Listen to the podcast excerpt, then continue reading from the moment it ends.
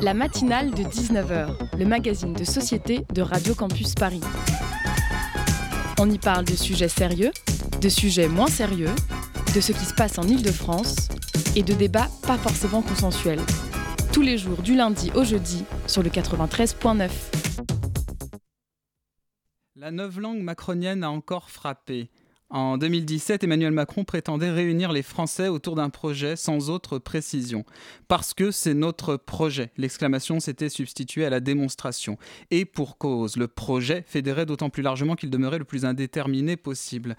Le projet était à lui-même son propre but. Il était l'autre nom du désir, qui est l'autre nom du manque, un creux à remplir, un pur appel d'air.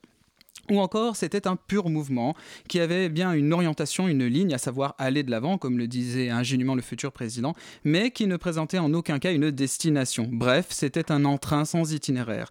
il ne s'agissait pas de se mettre en chemin, mais simplement d'être en marche, comme le nom du parti siglé des initiales du jeune homme pressé. Nouveau quinquennat, nouveau diptyque, la République en marche n'est plus. Depuis quelques semaines, le parti présidentiel a été rebaptisé de façon à offrir, comme l'a dit son secrétaire général, un espace qui soit ouvert plus encore. Comprenez, toujours plus vague. Derrière ce nouveau baptême, une messe noire se tient et sa procession lorgne clairement du côté du cimetière des éléphants où il reste peut-être quelques vieilles carcasses à recycler. Mais pour laver les consciences et rassurer ceux qui n'assumeraient pas complètement l'idée de rejoindre un parti trop nettement attaché au macronisme, une nouvelle, une nouvelle enseigne s'est imposée pour la marque Macron, Renaissance. De cette façon, les socialistes transfuges n'auront pas l'air de se mettre en ordre de marche, mais de renaître, que c'est beau. Renaissance pour y aller disparaître. Un peu comme dans Pinocchio, où le nom de l'île au plaisir sert à attirer les imprudents dans un lieu où ils seront transformés en ânes. De son côté, le projet de 2017 a été remplacé par la planification. Mais là encore, on peine à entrer dans le détail de ce joli mot emprunté à la gauche. Quelles mesures, quelles échéances? On voudrait bien prendre notre président au mot, mais on peine à savoir lesquelles.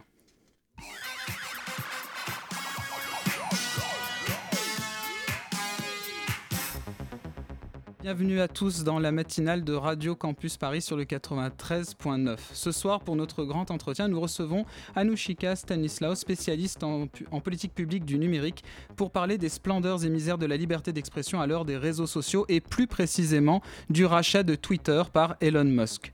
Puis ce sera la chronique d'Elsa Gavinet. Et en deuxième partie, nous recevrons Gwenaëlle Thomas-Mer qui viendra nous parler des actions que mène l'association Droit d'urgence dont elle est la directrice.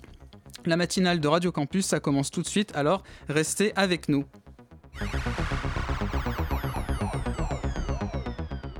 Et tout de suite, nous accueillons Anouchika Stanislaus, spécialiste en politique publique du numérique. Bonsoir Anouchika Stanislaus et merci d'être avec nous. Bonsoir. Et pour m'accompagner dans cet échange, Gabriel et Rosalie seront là. Bonsoir. Bonsoir. Alors rachète, rachète pas, c'est le feuilleton du printemps. Depuis avril dernier, le petit oiseau bleu de Twitter ne sait plus sur quelle branche se poser. Après une offre de rachat à plus de 40 milliards de dollars, Elon Musk a pris l'oiseau au nid en demandant une vérification de son nombre d'abonnés réels. Une gageure qui menace de repousser au calendrier grec la conclusion de la transaction. En attendant, les internautes se demandent quel avenir leur réserve Twitter sous pavillon Elon Musk. Le patron influenceur, qui se revendique du mouvement libertarien, a en effet prévu plusieurs changements pour les réseaux sociaux. Il a notamment prétendu plumer l'oiseau bleu de moyens de régulation pour laisser voler la liberté d'expression de ses propres ailes. Pour les uns, il libère enfin l'oiseau bleu de sa cage, pour les autres, il ouvre bien plutôt la boîte de Pandore, car beaucoup craignent que la désinformation et les discours injurieux se multiplient aussitôt sur Twitter et par suite sur la toile.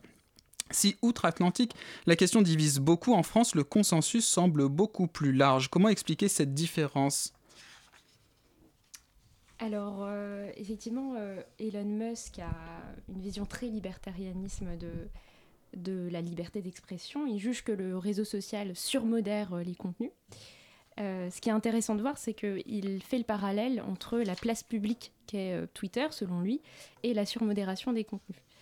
Or, euh, en fait, c'est une, euh, une, excuse de sa part de, surmodérer. Alors, la surmodération, effectivement, elle existe et c'est un, c'est un fléau. Euh, les réseaux sociaux ne devraient pas surmodérer, donc ils le font parce que on appelle ça le chilling effect en, américain.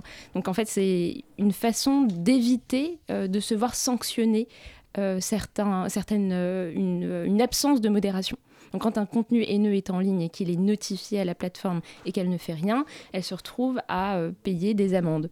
Et donc l'idée, c'est que les plateformes vont surmodérer pour éviter justement de payer des, des, des amendes.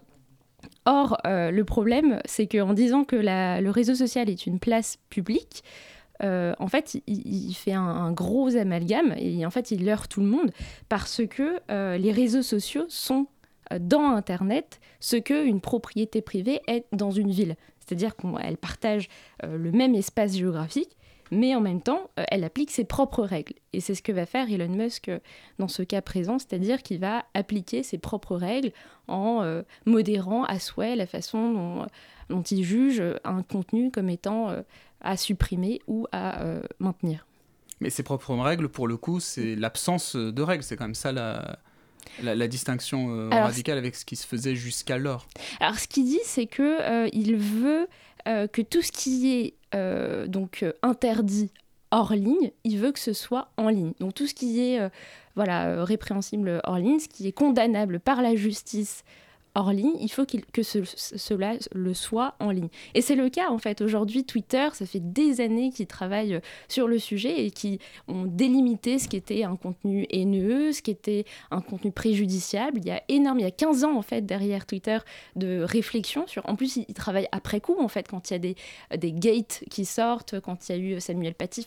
Il y a eu énormément d'événements euh, qui ont fait que le réseau social s'est adapté et a euh, continuellement travailler sur ce qui était euh, euh, possiblement condamnable ou, euh, ou non. Et donc en fait, on a l'impression qu'il veut réinventer la roue, mais surtout qu'il veut retourner en arrière, 15 ans en arrière, où tout était absolument ouvert et où il fallait voilà, laisser libre cours à, toute forme de, contenu. Oui, il y avait une époque pas si vieille où Mark Zuckerberg lui-même disait qu'il n'était responsable d'aucun contenu et que voilà, sa ligne, euh, sa, méthode, c'était simplement de laisser les contenus euh, euh, se diffuser librement. Et c'était le principe de la main invisible appliqué mmh. au contenu sur Internet. Donc c'est un peu un retour aux sources finalement ou c'est une régression? Alors c'est une régression totale étant donné euh, la façon dont les politiques ont évolué jusqu'ici, les politiques internes des réseaux sociaux, donc avec euh, des modérations qui vont fluctuer et qui vont surtout être adaptées selon les contextes culturels d'un pays à l'autre. Aujourd'hui, euh, tout ça, et, on, retourne en arrière, on n'a aucune possibilité d'avoir donc des, des, garanties sur les rapports de transparence. Est-ce que Elon Musk va nous pourvoyer, va nous, va nous donner des éléments de réponse sur, à toutes nos questions. Jusqu'ici, en fait, on, il y a toujours eu un bras de fer entre euh, les réseaux sociaux et l'État. Euh, aux États-Unis, il y a le premier amendement qui euh, protège les réseaux sociaux d'une manière assez foudroyante. Il y a la section 230 qui, qui, permet, en fait, qui, comme vous l'avez dit très justement, qui font que les, les plateformes ont une nulle responsabilité sur ce qui se passe en ligne. Or, on, on constate bien qu'aujourd'hui, ils ont une responsabilité éditoriale dans la mesure où, euh, à travers leurs algorithmes, ils vont avoir un, vrai choix euh, sur ce qu'on voit euh, sur notre fil d'actualité. la façon dont on va réagir sur un contenu, ça va être des données qu'ils vont récupérer pour pouvoir nous proposer différents types de contenus, sponsorisés. En fait, à partir du moment où on, on va financiariser en fait notre pratique des réseaux sociaux ils ont une responsabilité. Et euh, aujourd'hui, c'est ce qui diffère entre euh, l'Europe avec le Digital Services Act et euh, les États-Unis où on a cette section 230 qui protège les plateformes. On a une vraie course à deux mesures en fait où on a l'impression qu'il n'y a rien de compatible entre les deux visions, entre Elon Musk et la vision européenne. Pourtant, euh, il y a eu une entrevue entre euh, le commissaire européen au marché intérieur, Thierry Breton, et Elon Musk, à la suite de laquelle euh, Thierry Breton a publié une vidéo. Enfin bref, il semblait y avoir une sorte de complicité entre les deux. C'était du pur affichage. Comment, comment vous jugez ça? Alors, selon moi, il y a une vraie dynamique marketing, politique derrière cette entrevue. on a aucune idée de ce qui s'est dit. On n'a que des communiqués de presse avec des photos, des grands sourires. Et en fait, on a c'est très effrayant dans la mesure où on a l'impression que le politique est en train de se faire manipuler par, par le privé, et ce qui, est, ce qui est regrettable en fait. Et oui, aujourd'hui, on, ne sait pas ce qui s'est passé entre ces quatre murs. tout ce qu'on sait, c'est que bon, bah, Elon Musk a, rebroussé chemin. il n'est plus dans, il, a suspendu son achat. Euh, donc euh, on peut euh, se dire que voilà, en fait, il s'est rendu compte de toute l'immensité de travail qui lui qui allait lui être donné sur la table. Et il allait être voilà, il allait se retrouver en fait dans une impasse. Et donc ce projet de d'ouverture du réseau social à tout va n'allait être juste pas possible en tout cas en Europe on a vu aussi qu'il euh, a rebroussé chemin, notamment au niveau, lui, il a trouvé l'excuse, en tout cas, des bots. Mhm. Lui, il estime qu'il y a 20% de bots sur Twitter. Twitter estime qu'il y en a 5%. Et euh, dans, la, dans les politiques et surtout dans tout ce qui va être euh, les, les élections, qu'est-ce que, quelles sont un peu les, les mauvaises intentions que peuvent avoir les bots et à quoi ils servent, en tout cas, dans la vie politique? Alors c'est intéressant euh, de voir qu'en fait, euh, selon les, agences qui vont comptabiliser euh, le nombre de bots sur le compte de Elon Musk, ça diffère énormément. En fait, on, se rend compte que la méthodologie n'est pas la même. Il n'y a aucun consensus autour de la définition de ce qu'est un bot aujourd'hui. Donc oui, alors ce qui est intéressant aussi à voir, c'est que les bots ne sont pas tous nocifs. On a des bots, donc les, les entreprises font appel à des bots aujourd'hui et ils n'ont rien de nocif. Après, effectivement, il faut qu'un réseau social euh, alors ça dépend de ce qu'on veut derrière, la, la pratique qu'on veut d'un réseau social, mais l'idée c'est effectivement d'avoir des individus euh, derrière euh, le compte pour pouvoir interagir simplement. Mais encore une fois, le, un réseau social n'est pas une place publique, donc il n'est pas censé régir des interactions sociales. Il n'y a pas, effectivement, on pourrait penser que le débat public devrait régner dans un débat public qui, soit euh, légiféré, qui, soit, qui donne euh, lieu à du consensus, à des règles applicables pour que chacun puisse avoir le droit de parole.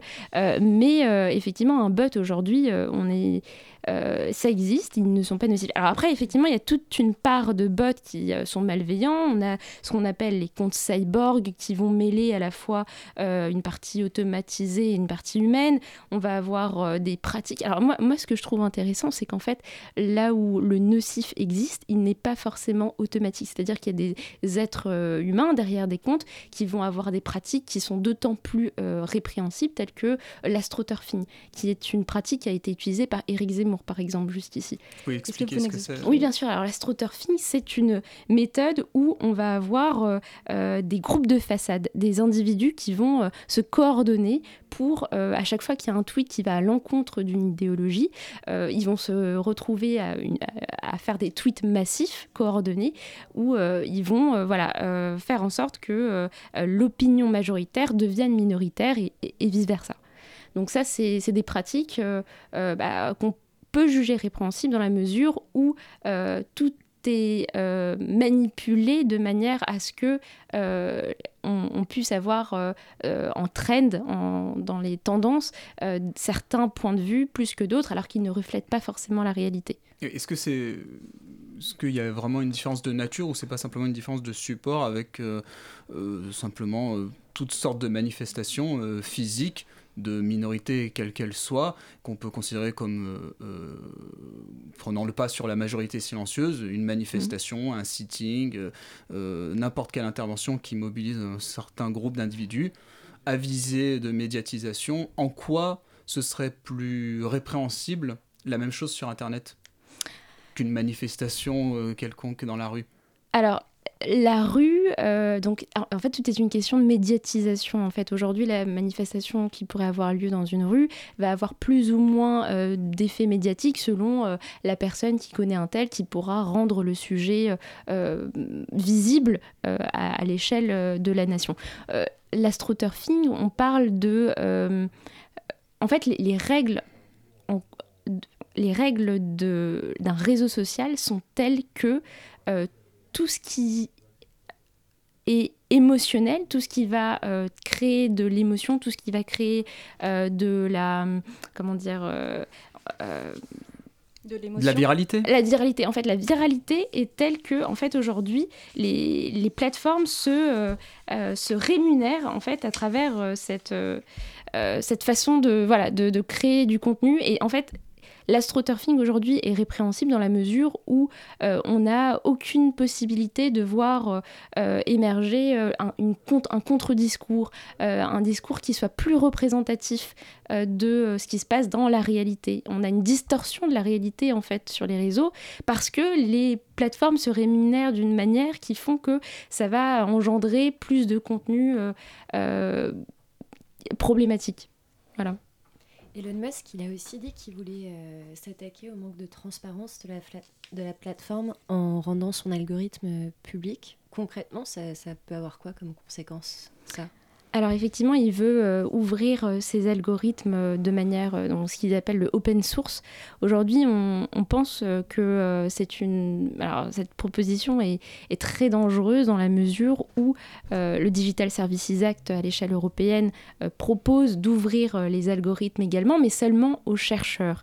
la différence entre ces deux, propositions, c'est qu'aujourd'hui, si les algorithmes se retrouvent en open source, c'est-à-dire à la portée de tout un chacun, on va se retrouver avec euh, des encore une fois, de l'astroturfing, c'est-à-dire des groupes qui vont se coordonner pour promouvoir certains types de contenus, des acteurs malveillants, je ne vois pas pourquoi ils ne seraient pas non plus euh, attirés par euh, le fait de, se saisir de cet algorithme et d'en faire ce qu'ils veulent. Donc il y a une un vrai danger, il faut des garde-fous énormes dès lors qu'un algorithme est, est ouvert. Et oui. Non, non, je vous en prie, terminez. Non, non, bah, bah, oui, voilà, c'était ça. Donc en fait, euh, la proposition du Digital Services Act est de faire en sorte que seules les personnes habilitées euh, puissent avoir euh, accès à cet algorithme et donc avoir des, garanties comme cela pour, pour faire en sorte que les choses avancent dans le bon sens avec une pluralité des, des, points de vue. Merci, on fait une petite pause musicale et on se retrouve juste après.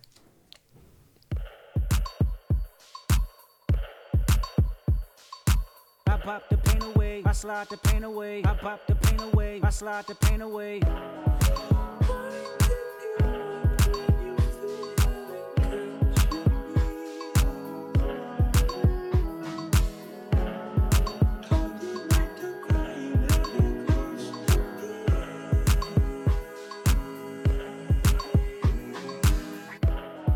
I hope I'm not too late to set my demons straight I made you wait, how much can you take? I hope you see the God in me. I hope you can see. And if it's up, stay down for me. Yeah. Sherry, Sherry, Cocoa Bar,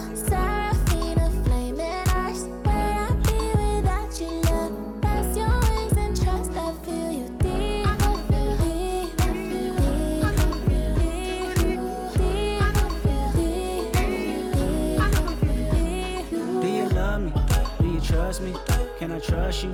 Don't judge me. I'm a die hard, it gets ugly. Too passionate, it gets ugly.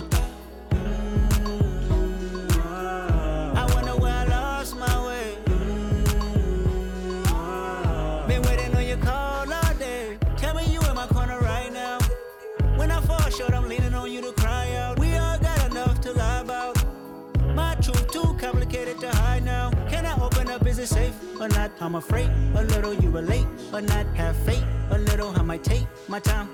Ain't no saving face this time. I hope I'm not too late to set my demons straight. I know I made you wait, but how much can you take? I hope you see the God in me. I hope you can see. And if it's up, stay down for me.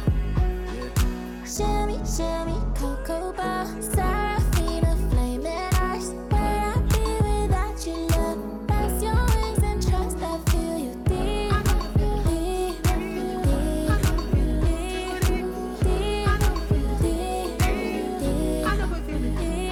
bar, some regrets. But my past won't keep me from my best. Subtle mistakes felt like life or death. I wanna see the family stronger. I wanna see the money longer. You know that I'd die for you. I get emotional about life.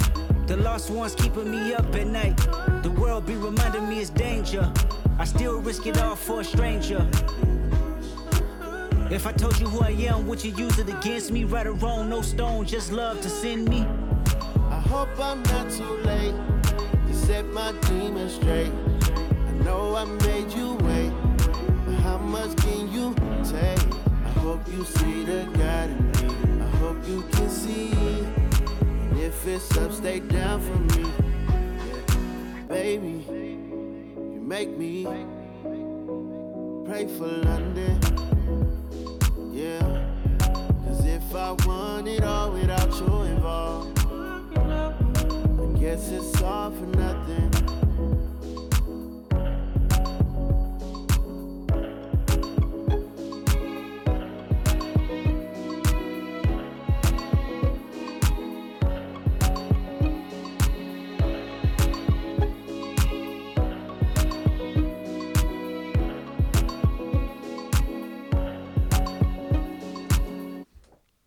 C'était Die Hard de Kendrick Lamar. Et nous sommes toujours avec Anushika Stanislas pour parler de la liberté d'expression euh, sur les réseaux sociaux et plus précisément de son actualité avec le potentiel rachat de Twitter par Elon Musk. On a parlé euh, tout à l'heure des algorithmes et du modèle économique qu'il euh, euh, qu'il suggérait. Et effectivement, comme d'autres euh, plateformes comme Facebook ou Instagram, Twitter a choisi de construire son modèle économique autour de la publicité ciblée. Et donc, ces équipes doivent se creuser les méninges pour favoriser des contenus les plus viraux, les plus addictifs euh, possibles, c'est-à-dire bien souvent aussi malheureusement les plus, les plus abrutissants.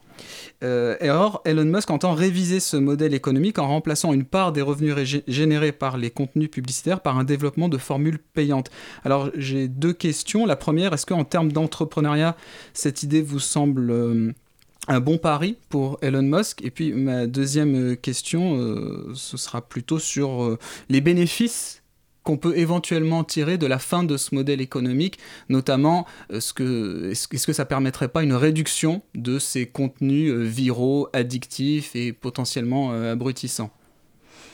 Alors oui, tout à fait, c'est une, euh, une, alternative à ce qu'on considère aujourd'hui comme étant des, modèles euh, de, de, des modèles économiques qui sont euh, un vrai problème pour tout individu qui n'est pas aguerri de, de, ce qui se passe en ligne et qui se retrouve à, à, consommer contre sa volonté du fait de, de, la façon dont les contenus lui sont présentés en ligne.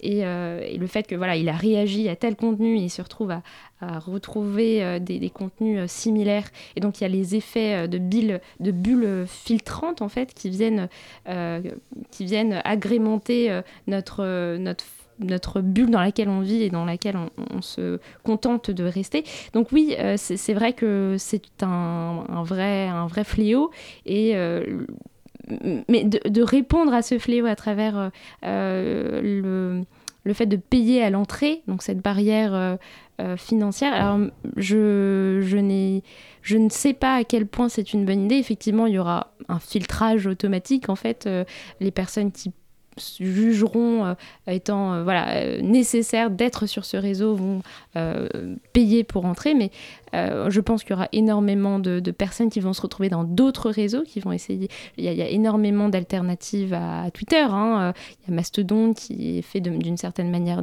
d'une manière décentralisée. Il y a des innovations avec la blockchain, bah, justement, qui vont trouver d'autres façons de garantir un débat public plus sain.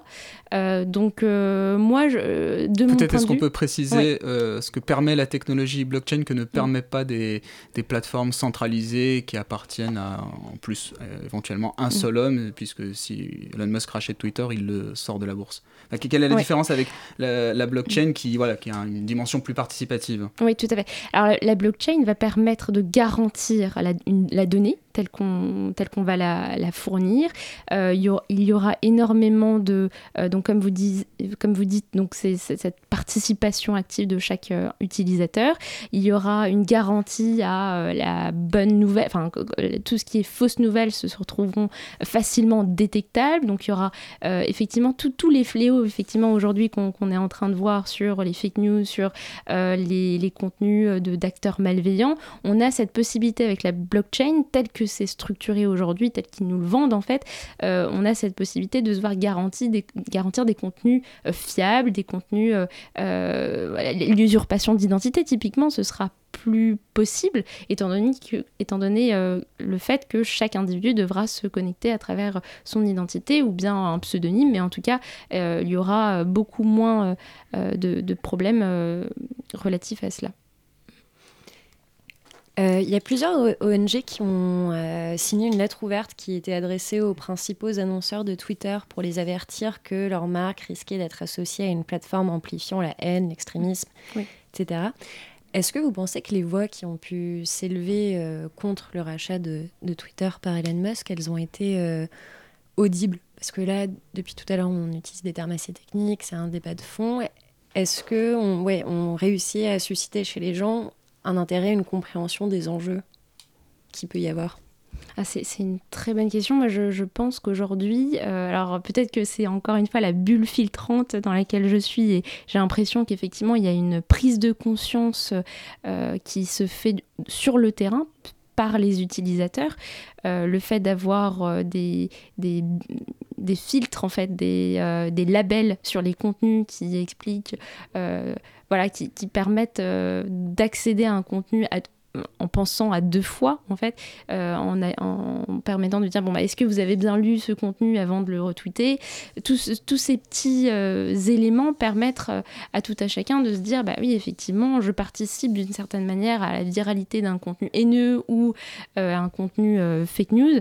et donc, je pense qu'aujourd'hui, les, les, utilisateurs sont conscients de l'immensité de risques que prennent, qu'ils prennent en publiant certains contenus plus qu'un autre. Euh, alors après, euh, la question de l'anonymat est aussi euh, très important parce qu'aujourd'hui, on se rend compte dans certains pays, par exemple dans les pays nordiques, que même si on est... en fait, il y a des études qui y ont été réalisées qui montrent que euh, l'anonymat ne permet pas d'avoir une déferlante euh, différente de haine ou de, euh, de, de, contenus et, qui, sont problématiques. C'est-à-dire qu'aujourd'hui, sans l'anonymat, donc en parlant avec son propre nom, enfin avoir une corrélation entre son pseudonyme et ses identités, son identité civile dans la vraie vie, n'empêche pas à produire un contenu problématique. Pourtant, c'est un marqueur et un mm. point de, de cristallisation, euh, de crispation euh, très fort, l'anonymat. Oui, tout à Et la fin de, éventuelle de, de, cette, de cet anonymat. Oui, c'est très. Alors, en fait, je pense que c'est un faux débat dans la mesure où aujourd'hui, l'anonymat n'existe pas. On peut tout à chacun peut être, euh, peut se voir révéler son identité de manière euh, euh, tout à fait. Bon, c'est compliqué parce qu'il faut une demande du parquet spécialisé, il faut une demande. Enfin voilà, il y, a tout un, contexte juridique qui fait qu'on peut arriver à la désanonymation. Mais en fait, le problème, c'est que entre, il y a une distinction à faire entre l'anonymat et la désindividualisation et la désidentification. Donc en fait, aujourd'hui, donc comme je disais, l'anonymat n'existe pas mais euh, on peut avoir euh, cette désidentification, c'est-à-dire de, ne plus corréler l'identité civile à un pseudo.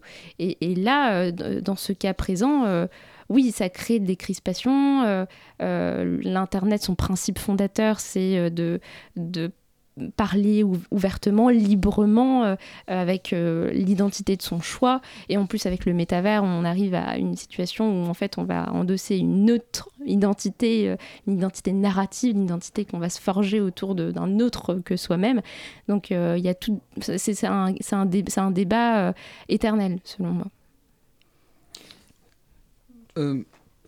J'aimerais qu'on parle un peu de. Comment dire du contenu de la liberté d'expression et pas simplement de, de, la forme de la liberté d'expression. Et en fait, euh, dans ce débat sur la liberté d'expression, il y a au moins deux catégories de propos qui sont en jeu. il me semble, vous me direz si vous en voyez d'autres, il y a les propos fallacieux, les fameuses fake news, mhm. et les propos injurieux, haineux, intolérants, etc. Alors prenons les choses une par une. Tout d'abord, euh, tout concernant les propos fallacieux, est-ce que tout contenu est susceptible d'un fact-checking? Est-ce qu'il n'y euh, a pas des moments où le fact-checking rencontre des limites, notamment où on va basculer d'un discours descriptif à un discours prescriptif, autrement dit d'un régime d'énonciation qui s'attache aux faits à un régime d'énonciation euh, qui s'attache aux valeurs, aux principes? Alors euh, effectivement, le, Digital Services Act met en place donc ces trusted flaggers comme on les appelle, donc les signaleurs de confiance qui font en sorte que règnent certaines une promotion de la fiabilité de l'information. Et euh, effectivement, aujourd'hui, est-ce que les fact-checkers, est-ce que, euh, en fait, on peut se poser la question de est-ce qu'ils sont habilités à dire ce qu'est la vérité Mais aujourd'hui, euh, tant que les fact-checkers sont financés ou nommés par un réseau social, l'arbitrage, en fait, il est fait que par l'acteur privé.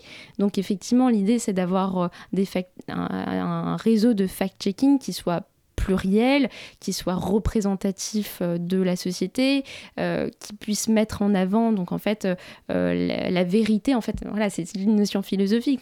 personne ne la détient, donc il faut à travers ces réseaux de fact-checking avoir le plus de représentativité possible euh, et surtout euh, euh, de permettre d'avoir de la nuance constamment, de mettre le curseur entre ce qui est considéré comme faux ou, voilà, plus ou moins faux, manifestement faux. Voilà, il y, a plein de petites éléments de langage qui permettraient euh, de, mettre un peu de nuance. Après, bon, bah, il y a certains éléments qui le sont de manière extrême, euh, qui sont extrêmement faux, et donc dans ce cas-là, il, vaut mieux euh, le, prévenir, et dans ce cas-là, les fact-checking sont extrêmement essentiels, et, on n'a pas à, se poser de questions là-dessus. quelle est, selon, selon vous, l'action la plus efficace pour modérer des contenus? Et quelle politique on pourrait mettre en place pour éviter tous ces propos haineux? Alors, à l'heure actuelle, donc on a une privatisation de la fonction judiciaire par les réseaux sociaux parce que c'est les seuls qui aujourd'hui prennent la décision de est-ce qu'un contenu est haineux et est-ce qu'un contenu est illicite. Et donc effectivement, l'idée c'est d'aller vers une modération des contenus qui soit plus euh, prise en charge par d'autres acteurs que le réseau social tout seul, c'est-à-dire le pouvoir public, en veillant, en, surveillant ce qui se passe à l'intérieur de la boîte noire qui est le réseau social. Et euh, les utilisateurs aussi ont un rôle à jouer. La personne qui, produit un contenu, qui voit des commentaires euh, haineux, euh, racistes, xénophobes, etc., devrait être à même de pouvoir modérer le contenu. Donc je pense que l'utilisateur aussi a, un, rôle à jouer. Et bien sûr, la justice pour qu'elle puisse coopérer de manière performante avec le réseau, qu'elle puisse avoir, donc on parlait d'anonymat tout à l'heure, toutes les données personnelles dont elle a besoin pour euh, bah, euh, conduire une enquête, euh, aller condamner quelqu'un, parce qu'en fait aujourd'hui on se rend compte, on a, on a des avocats qui sont en dehors de Paris, qui n'ont pas une relation privilégiée avec le parquet spécialisé et qui n'ont qui sont complètement snobés par les plateformes aujourd'hui. Donc l'idée, c'est toujours euh, d'aller vers plus de coopération, d'avoir euh, des traitements de faveur qui, puissent euh, cesser et que chacun puisse trouver une manière euh, idéale, performante. En fait, il n'y a, jamais de moment où on peut s'applaudir, euh, s'auto-congratuler et dire bon bah super, on a réussi à, avoir la politique de modération la plus optimale possible. Ce, sera toujours un, débat continuel et il faut que le débat soit fait de manière euh, optimale. donc voilà, c'est nous-mêmes en tant qu'individus, on change, nos contenus changent, la façon dont on interagit change. Donc en fait, l'idée c'est de constamment pouvoir veiller à ce que les choses se font euh, dans euh, la liberté euh, d'expression, mais aussi dans la transparence vis-à-vis des, des, plateformes. Mais très bien, on va se laisser sur ce, se quitter sur ce vaste programme et on fait une petite pause musicale avant d'enchaîner sur la suite de notre matinale. Merci à Nushika Stanislaus. Merci à vous.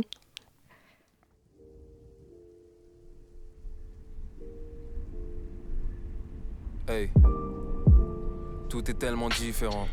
Oh mec, tout est tellement différent. La façon dont je me sape, dont je chante, dont je rappe, baby. Tout est tellement différent, je reviens tout droit de l'océan. Joli cachemire, joli saphir, mon flow est unique. Je me sape comme ma musique. Je pourrais même pas être ami avec celui que j'étais avant. Mec, je suis tellement différent et je le ressens. Hey. Quand je mets les pieds dans la pièce, mes couplets ressemblent à des prières, mes concerts à des messes. Je traverse les saisons, ma vision se manifeste. Je peux te faire pleurer, je peux te faire mouiller sur le même track différent. Tu rappes ce que t'as entendu, mais jamais ce que tu vis vraiment. T'es qu'un traducteur, tes mots viennent du cerveau, pas du cœur. Vide et sans saveur, tu le fais sans savoir qui t'es vraiment. T'es employé, je suis envoyé, on est tellement différents. Voiture allemande de septième série, je me balade sur le rocher, loin d'être riche, mais je sais que je serai plus jamais fauché. Noir et professionnel le trouble obsessionnel. J'insulte la Fashion Week, mais je reçois leurs invites quand même. Chine mes versets de mon vrai nom, rien n'est mis en scène. J'aime le bon vin, la jolie dentelle. J'ai du public en virage, du public en présidentiel. Remercions le ciel, remercions le ciel. J'ai loué le série 7, j'ai mis 15 minutes à trouver comment démarrer la caisse. Je reviens tellement loin, je reviens tellement loin. J'ai l'impression de parler d'un autre mec. Fou, je me respecte. Plus d'amour et moins de stress, hein. Plus de légumes, moins de steak. Resserre-moi un verre, champagne pour l'équipe, j'en suis tellement fier. Pour la tournée guichet fermé, pour le diplôme de ma mère.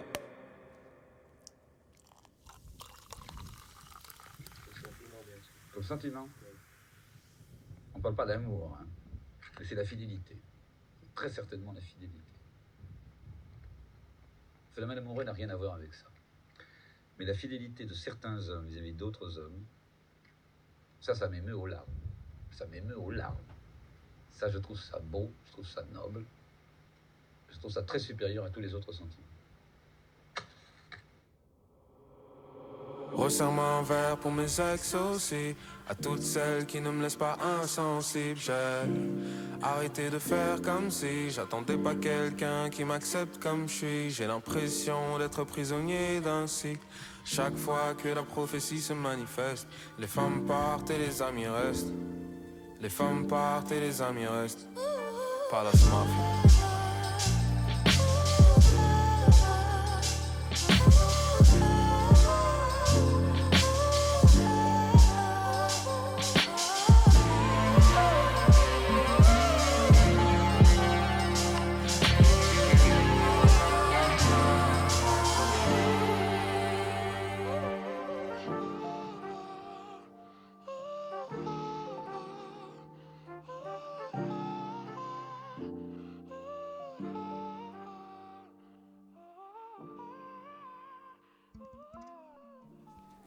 C'était Palace Mafia de Luigi. Et on passe à la chronique avec Elsa. Elsa, tu viens nous parler de l'évaluation de l'empreinte environnementale des moyennes et grandes entreprises. Exactement, et plus particulièrement de la BDES qui ouvre une rubrique environnement. La base de données économiques et sociales collecte les données économiques, sociales et désormais environnementales. On rembobine. Vendredi dernier, dans le débat économique du 7-9 de France Inter, Dominique Seux et Thomas Piketty présentent leurs prévisions sur les priorités économiques du gouvernement dit Borne 1. Et Dominique Seux dit un truc pas trop con sur la nécessité de la puissance que la puissance publique de pardon, la nécessité pour la puissance publique de, je cite, mettre en place des indicateurs de suivi plus pertinents, réguliers, parlant, un site unique gouvernemental pour dire voilà 10 indicateurs et on les suit tous les 6 mois. Quel est le cadre légal pour la collecte de ces données? C'est la loi climat et résilience qui est sans l'ombre d'un doute l'un des très gros dossiers du prochain gouvernement et de la 16e législature qui émergera des votes du 12 et du 19 juin. D'ailleurs, si la question vous intéresse, rendez-vous le 7 juin à 20h pour une réalité spéciale législative durant Avance Rapide, le festival de Radio Campus Paris. Pour l'heure, revenons à la loi climat et résilience entrée en vigueur en août 2021. Elle permet la collecte d'informations relatives aux conséquences environnementales auprès des entreprises de 50 salariés et plus, avec des mesures légèrement supérieures pour les entreprises de 300 salariés, 500 salariés. L'objectif, c'est de lutter contre le dérèglement climatique et de renforcer la résilience face à ses effets. Au menu, utilisation durable des ressources en eau, en énergie, gestion de la production de déchets, bilan des émissions directes de gaz à effet de serre. Ainsi, la BDES devient la BDESE, enrichie d'un volet vert en faveur de la décarbonisation de l'activité. Si l'entreprise ne se plie pas au BDESE, elle s'expose à 7600 euros d'amende. Toutes ces informations seront utilisées par le Conseil social et économique CSE lors de ces consultations récurrentes. Les syndicats également vont pouvoir consulter ces données, de quoi éclairer la réflexion sur les transitions écologiques, ça c'est sûr. La deuxième bonne nouvelle de ma chronique, c'est qu'en septembre, on vous parlait d'un documentaire de Clément Abbé, Bibliothèque publique, une plongée chuchotée dans la bibliothèque publique d'information du Centre Pompidou, où les esprits chauffent. Eh bien, le film sera projeté à Paris, mardi 31 juin, au Forum des images de Châtelet, dès 18h30, lors d'une projection débat. Un aperçu.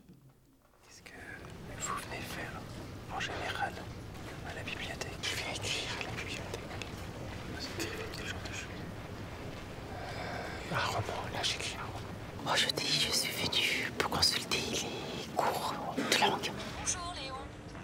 Quelle politesse Tu me parles. C'est un vrai goujat cet homme. On s'est connus ici. Si, si, à la bon, bibliothèque. fait 1982, ça. 1982. 82, si j'ai bonne mémoire.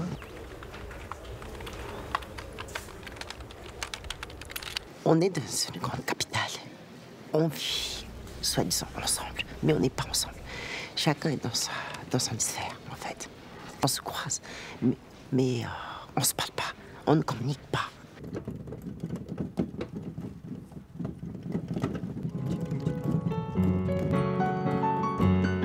J'ai- J'ai besoin, de toute façon, de, de- de- de tout ce que je connais de sublime. Aussi loin que je me rappelle mes amours, il m'est difficile d'en parler. Cette exaltation, au-delà de l'érotisme, est bonheur ex- exorbitant, tout autant que pure souffrance. Regarde, vous ne vivrez que pour l'instant présent et serez tout à vos amours. Ah bon? Est-ce que tu y crois?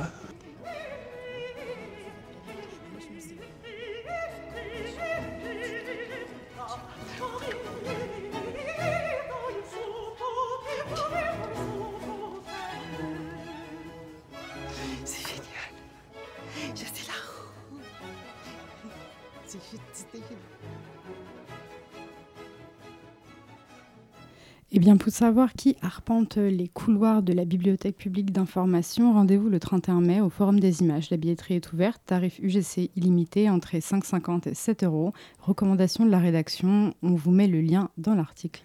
Merci Elsa pour cette chronique et cette recommandation. On se retrouve après une petite pause musicale.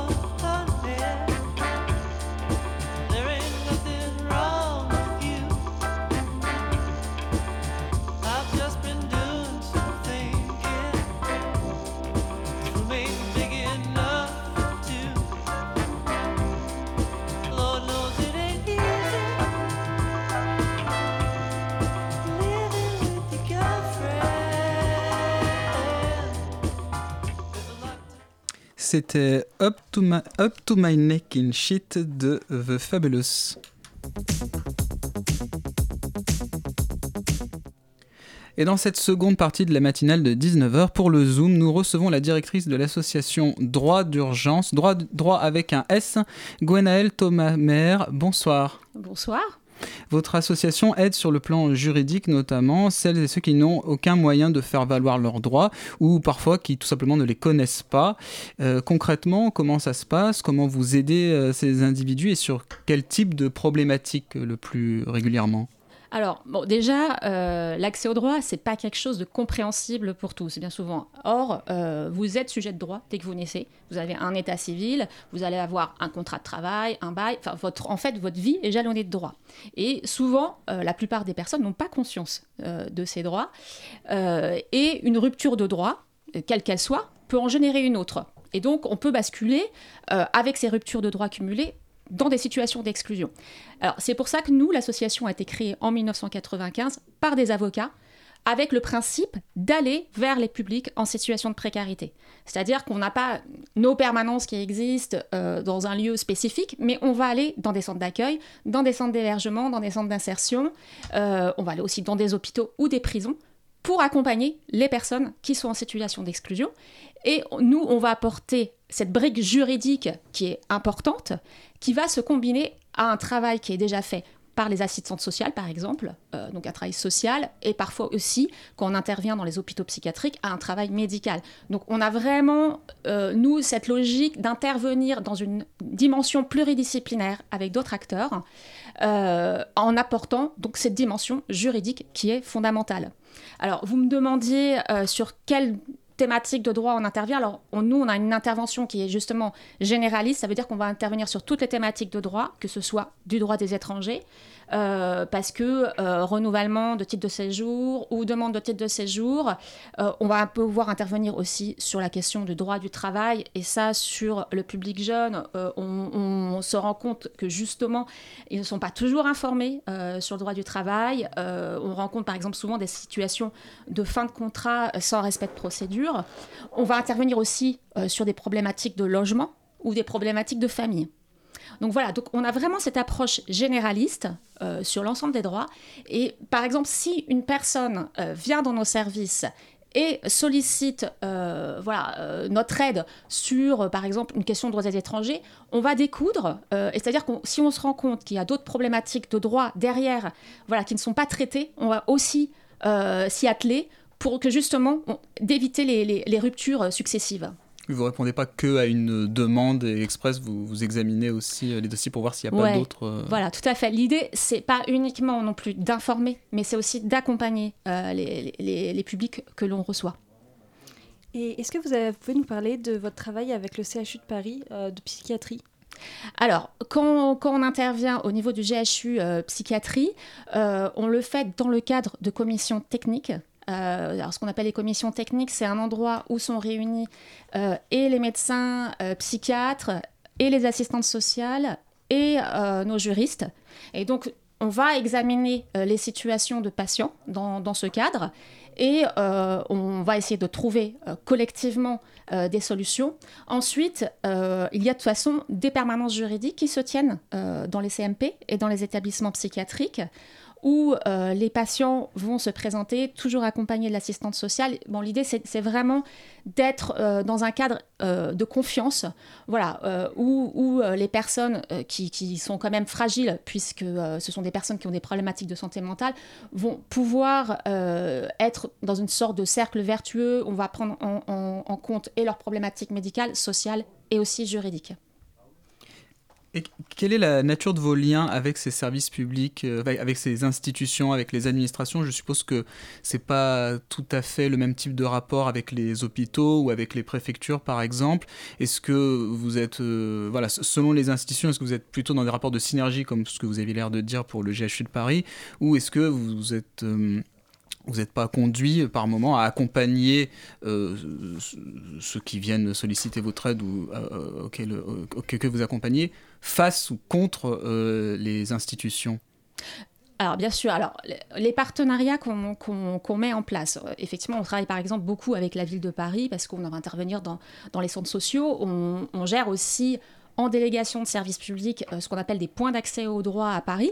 Et donc là, ce sont très concrètement des partenariats qui existent euh, avec la, mairie de Paris. On peut aussi, on a aussi des, partenariats avec, avec les tribunaux. Euh, on a aussi d'autres types de partenariats, parce que quand je vous dis qu'on intervient dans des centres, euh, centres d'hébergement, centres d'accueil d'insertion, on, on- on met en place des partenariats avec différents types d'associations, comme Aurore, Emmaüs, euh, le SAMUS social, l'armée du salut.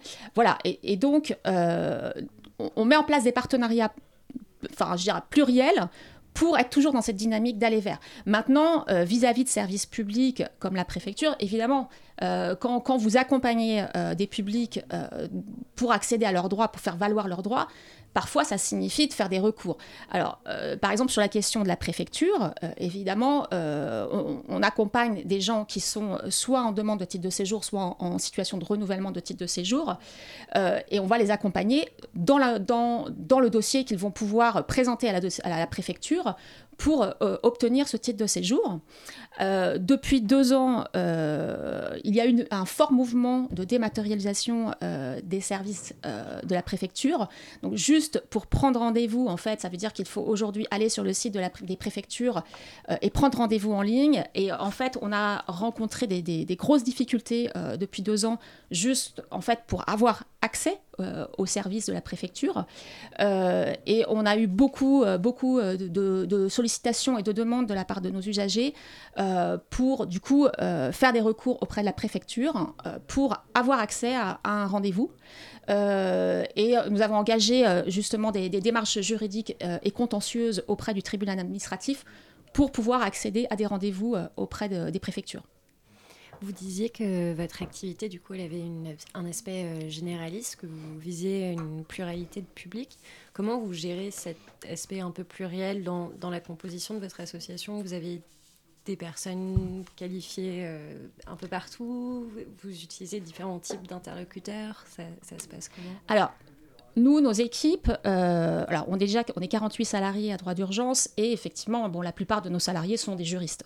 Voilà, et des ce qu'on appelle des juristes généralistes, c'est-à-dire qu'ils ont une approche du droit à travers les différentes thématiques de droit. Donc, quand ils vont faire une permanence euh, dans, dans un centre d'accueil, dans un centre d'hébergement, dans les, structures partenaires de manière plus générale, ils vont aborder toutes ces thématiques juridiques. Et par ailleurs, on a ce qu'on appelle un pôle de, de bénévoles, qui sont aussi des professionnels du droit, euh, et beaucoup d'entre eux sont des avocats. Donc euh, ces personnes vont pouvoir aussi intervenir dans le cadre des, permanences qui sont organisées, et aussi nous accompagner sur la partie contentieuse. Est-ce que aussi vous avez des bénévoles euh, traducteurs? Je pense euh, notamment aux personnes exclues qui vont avoir des difficultés avec la langue française.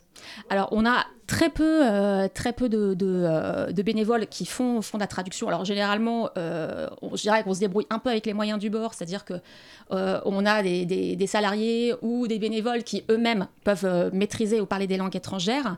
Mais généralement, quand on reçoit une personne et que la, langue est une problématique et que ce qui nous empêche concrètement euh, de trouver des solutions, on demande souvent à quelqu'un de son environnement de pouvoir participer à la permanence pour, euh, pour pouvoir accompagner la personne et traduire, euh, traduire les éléments. Demain va se tenir la journée nationale de l'accès au droit. Est-ce que vous pouvez nous en dire un mot et quel rôle va jouer votre association là-dedans? Alors, oui, tout à fait. Donc là, cette journée, en fait, c'est une journée qui a été euh, initiée par le ministère de la Justice euh, il y a 4-5 ans. Euh, et donc demain, il y aura en partenariat avec la ville de Paris, le tribunal de justice, le barreau de Paris aussi, et plusieurs associations, l'organisation de plusieurs stands sur les parvis des mairies du 11e, 12e, 13e et 20e arrondissement. Et euh, il y aura aussi des tables rondes qui seront euh, organisées sur le thème euh, des femmes victimes de violences. euh, dans le 13e et 18e arrondissement. Et donc, euh, nous, nos équipes, très concrètement, alors qu'elles soient euh, salariées ou bénévoles, seront présentes sur, euh, les stands qui seront euh, organisés dans ces, dans ces arrondissements, mais aussi euh, sur les tables rondes, puisque, alors, on a aussi une spécificité au sein de, cette association, c'est qu'on on a mis en place depuis euh, 15 ans un accueil spécifique et renforcé pour les victimes de violences conjugales. Donc voilà, donc on a une vraie expertise sur ce sujet et euh, nous interviendrons à ce titre-là. Vous avez parlé de, difficultés d'accès aux droits, notamment euh, à- à euh, avec la, la difficulté de, de- de la fracture numérique.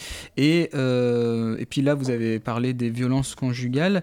Et euh, ça, fait, ça, ça- ça me conduit à, à- à vous demander si vous avez rencontré des difficultés particulières durant la crise du Covid, parce qu'on sait que les violences conjugales, ça a été un sujet pendant euh, le premier confinement. Enfin, c'est un sujet qui a Mhm. réémergé. Et a fortiori, tout ce qui relève de la précarité euh, numérique n'a pu qu'être exacerbé par le fait que les gens étaient confinés chez eux et du coup les services et les institutions administratives d'eux-mêmes. Alors, euh, concernant effectivement la dématérialisation, médi- dématérialisation, c'est une problématique forte qu'on rencontre depuis, euh, depuis ces deux années. Alors, sur la question des, violences conjugales, euh, il y a deux ans, au moment du confinement, on, on avait, alors nous, on avait déjà lancé une plateforme qui s'appelle droitdirect.fr, droit direct au pluriel, qui, est une plateforme d'information avec des fiches pratiques, mais c'est aussi une plateforme d'orientation vers des ressources qui sont, qui sont ciblées sur un territoire. Donc, par exemple, sur Paris, euh, on a ciblé euh, des référents, alors que ce soit dans le champ social, médical, psychologique ou juridique, sur le territoire. C'est-à-dire que vous allez aller sur cette plateforme et vous, allez pouvoir repérer euh, ces ressources pour, euh, pour vous orienter. Parce que c'est hyper important, quand vous êtes victime de violence, d'avoir quelqu'un qui puisse vous accompagner et vous aider euh, pour sortir le plus, le plus rapidement possible de ces violences. Donc en fait, cet outil numérique finalement a été une solution pendant la crise sanitaire parce que euh, beaucoup de femmes euh, étaient dans une situation voilà, d'isolement, d'enfermement. Et, et du coup, c'était cette plateforme a pu être une ressource. Et donc on l'a lancée sur Paris à ce moment-là. Euh, après, sur la question de la dématérialisation de manière plus générale, oui, en fait, on a beaucoup de, beaucoup de publics qui, s'adressent de plus en plus à nous pour euh, être accompagnés dans leur démarche euh, numérique.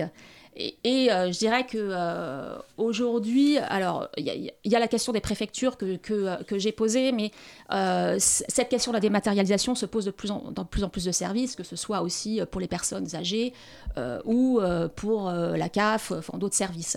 Voilà. Et donc aujourd'hui, évidemment, euh, nous on, on accompagne euh, les personnes vers, vers- aussi dans un accès numérique.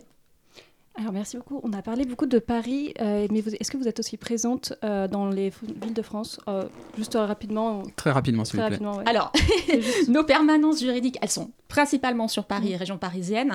Euh, par contre, la plateforme droitdirect.fr a été déployée dans les Hauts-de-France et on, on est aussi organisme de formation. On forme aussi, euh, par exemple, les travailleurs sociaux et ça, ça se fait en dehors de la région parisienne. Merci beaucoup. Merci Gwenaëlle Thomas-Mère. On rappelle le nom de votre association Droit d'urgence et on signale également à nos auditeurs que vous menez beaucoup d'actions en concertation avec la Maison des initiatives étudiantes. Merci d'avoir accepté notre invitation. Très bonne soirée à vous. Merci. Et c'est la fin de cette matinale de 19h. Merci à vous de l'avoir suivi. Merci à nos invités, à Anushika Stanislas et Gwenaëlle Thomas-Mère. Merci à Gabriel et à Rosalie pour les interviews. Merci à Elsa pour sa chronique. Merci à Manon Brimaud pour la réalisation et à Hugo pour la coordination. Tout de suite après, on parle de l'actualité théâtrale avec scène ouverte. La matinale de 19h, c'est terminé pour aujourd'hui. On se retrouve demain et en attendant, restez branchés sur le 93.9.